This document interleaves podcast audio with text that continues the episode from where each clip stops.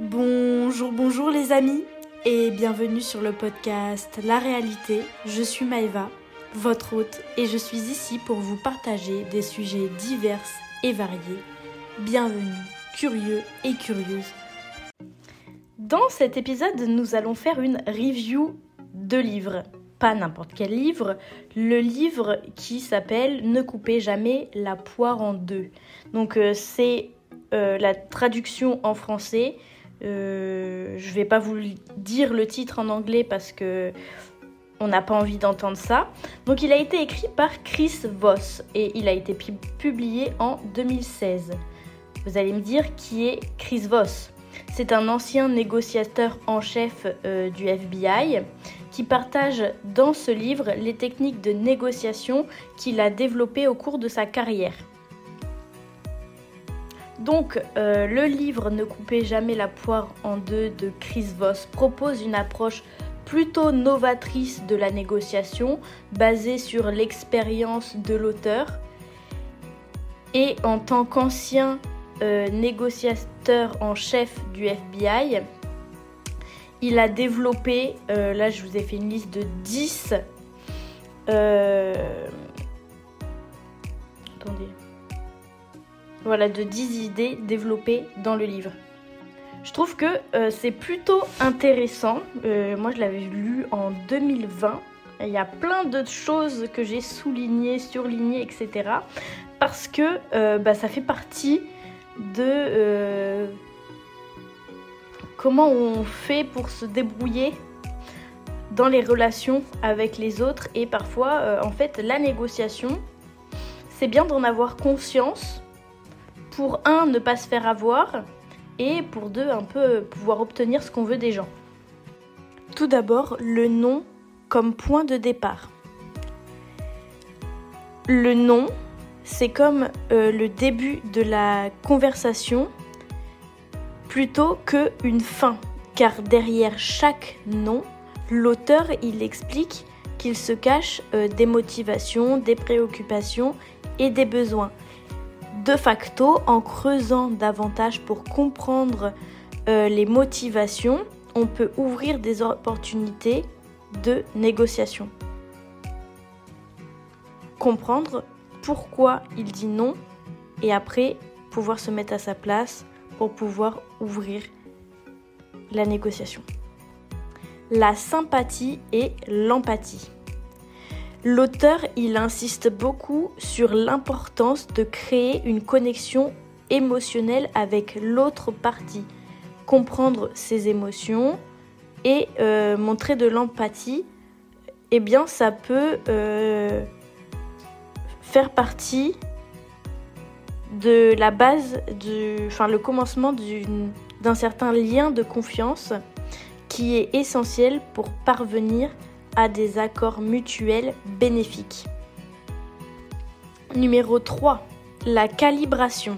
La calibration consiste à être conscient des signaux verbaux et non verbaux de l'autre partie et cela permet d'ajuster la stratégie de négociation en temps réel, être attentif aux changements subtils dans le langage, la tonalité de la voix ou les expressions faciales peut fournir une, indication précieuse sur l'état d'esprit de l'autre partie. C'est-à-dire que si vous décidez euh, d'attaquer fort la négociation et que vous voyez une certaine réticence, je vous invite du coup euh, à changer votre stratégie. Le numéro 4, c'est euh, le renforcement positif. Euh, l'auteur, et je, pense aussi, je suis du même avis que lui, il pense que le renforcement positif peut être un, outil puissant dans la négociation, c'est-à-dire reconnaître et valider les points de vue de l'autre partie peut créer euh, bah, du coup un environnement de coopération.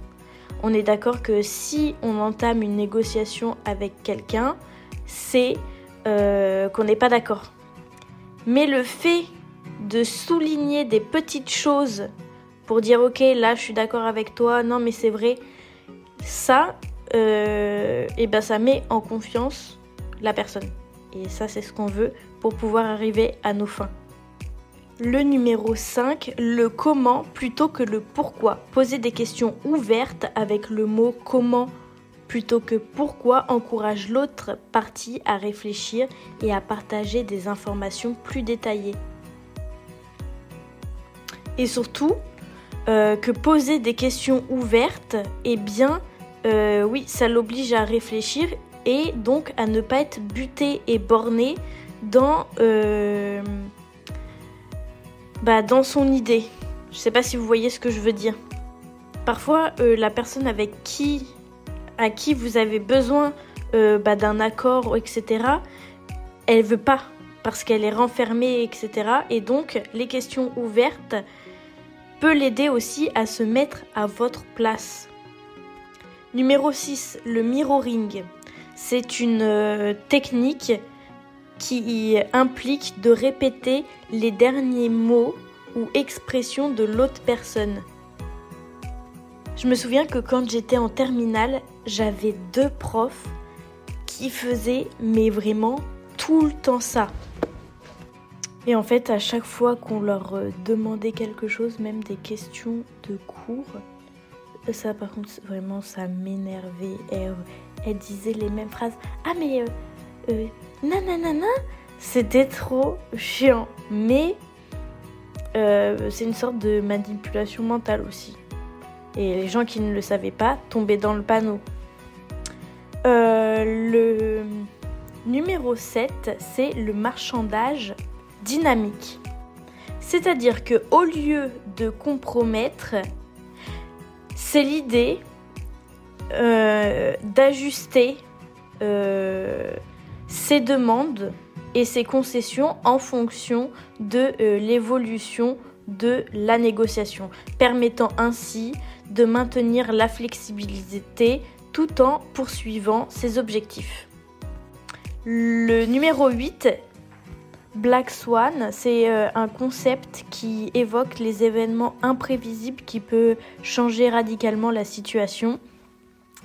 Et donc euh, l'auteur, il l'encourage à anticiper les scénarios et à être prêt euh, et à être préparé à réagir de manière flexible pour éviter d'être pris au dépourvu.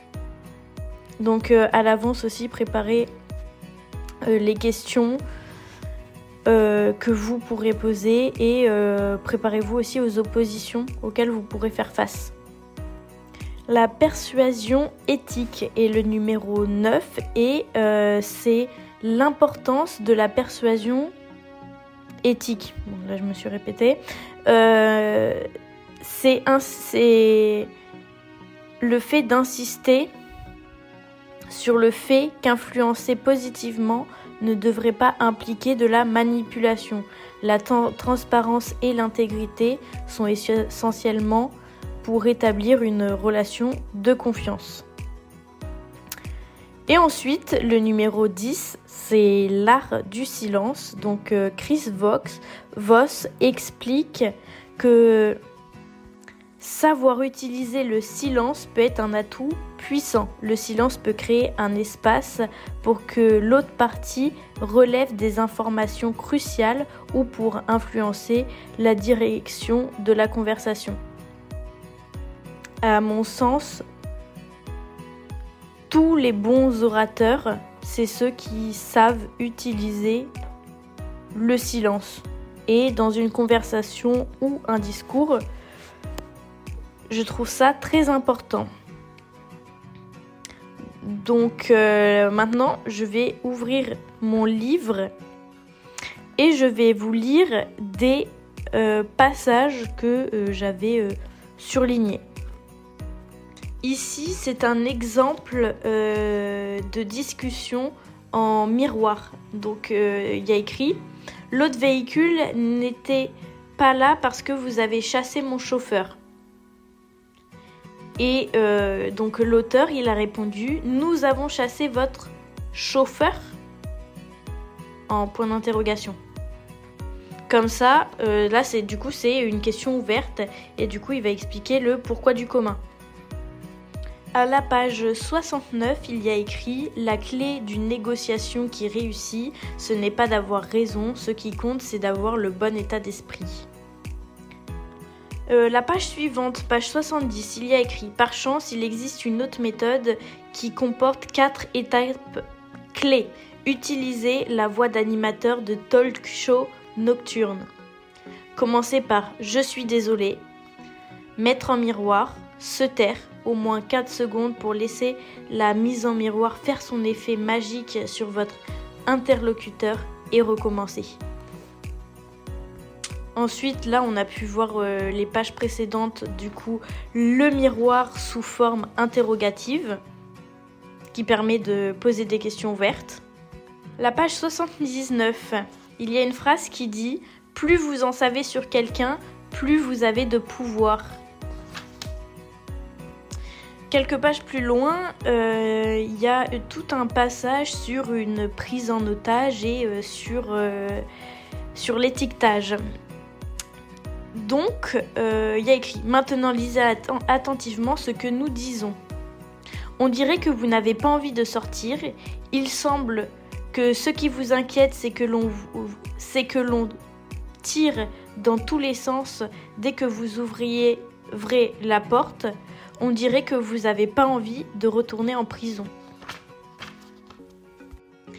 À la page 137, il y a écrit Vous avancez une affirmation en sachant qu'elle est totalement fausse. Voilà, vous prêchez le faux pour avoir le vrai. Parce que cela force à écouter et à vous corriger en précisant non ceci, euh, non ce n'est pas ceci, c'est cela. Là, il y a un petit. Euh, des petites étapes. Il y a six étapes pour une négociation. C'est de vraies pauses, des petits encouragements, mettre en miroir, étiqueter, paraphraser et résumer. Je pense que nous arrivons euh, à la fin de la causerie. Donc, euh, à plus la bise.